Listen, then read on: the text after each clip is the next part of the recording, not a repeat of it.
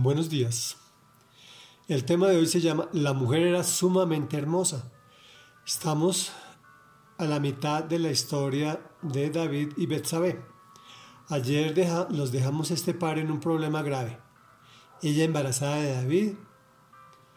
Eh, recordemos que Betsabé era casada.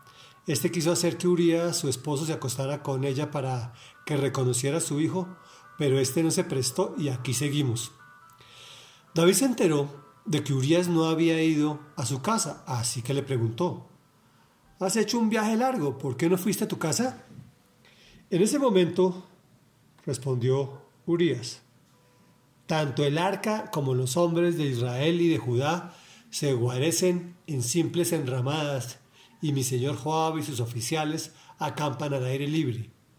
¿Y yo voy a entrar en mi casa para darme un banquete y acostarme con mi esposa? Tan cierto como que su majestad vive, que yo no puedo hacer tal cosa. Bueno, entonces quédate hoy aquí y mañana te enviaré de regreso, replicó David. Urias se quedó ese día en Jerusalén, pero al día siguiente David lo invitó a un banquete y logró emborracharlo. A pesar de eso, Urias no fue a su casa, sino que volvió a pasar la noche donde dormía la guardia real. A la mañana siguiente, David le escribió una carta a Joab y se la envió por medio de Urias. La carta decía, pongan a Urias al frente de la batalla donde la lucha sea más dura, luego déjenlo solo para que lo hieran y lo maten. Reflexión. La pregunta de David es válida. ¿Por qué no fuiste a tu casa? ¿Por qué? ¿No podía? Me parece que da una contestación tan absurda ¿Qué tiene que ver el trabajo en contraposición con el hogar? Y encima le mete religión. Es que el arca está solita. Lo uno no excluye lo otro. De hecho, si yo fuera Urias, me la pasaría pidiendo permisos para visitar a mi mujer. David hace todo lo que puede, incluso emborracharlo y nada, hasta que se da cuenta que no lo podrá manipular. Ese es el ciclo del pecado.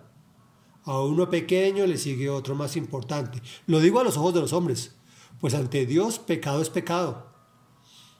La falencia matrimonial induce el adulterio, el adulterio induce el engaño, este induce muerte, y en este caso él mismo lleva la orden de su propio asesinato.